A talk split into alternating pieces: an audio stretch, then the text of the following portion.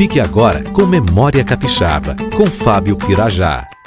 Os nomes dos municípios do Espírito Santo. Vamos conhecer Divino São Lourenço. Os colonizadores da região, seguindo o Rio Veado, chegaram ao Ribeirão São Lourenço. Daí o nome. Domingos Martins é homenagem ao nosso herói Domingos José Martins, que participou da Revolução Pernambucana do início do século XIX. Dores do Rio Preto é homenagem à padroeira Nossa Senhora das Dores e ao Rio Preto que banha a cidade. Ecoporanga, terra da prosperidade, ou lugar onde se ouve o canto do Nhambu, que é uma ave mais ou menos do tamanho de uma perdiz. Fundão é fundão devido às águas profundas do rio que banha a cidade. Governador Lindenberg é homenagem ao ex-governador Carlos Lindenberg. Guaçuí, do tupi Guaçu-i, que quer dizer rio veado. Guarapari, do tupi-guarani, significa cercado para apanhar peixe. Ibatiba, também do tupi, que significa sítio onde há muita fruta. Ibiraçu, também em tupi, significa pau gigante. Ibitirama, também no tupi-guarani, significa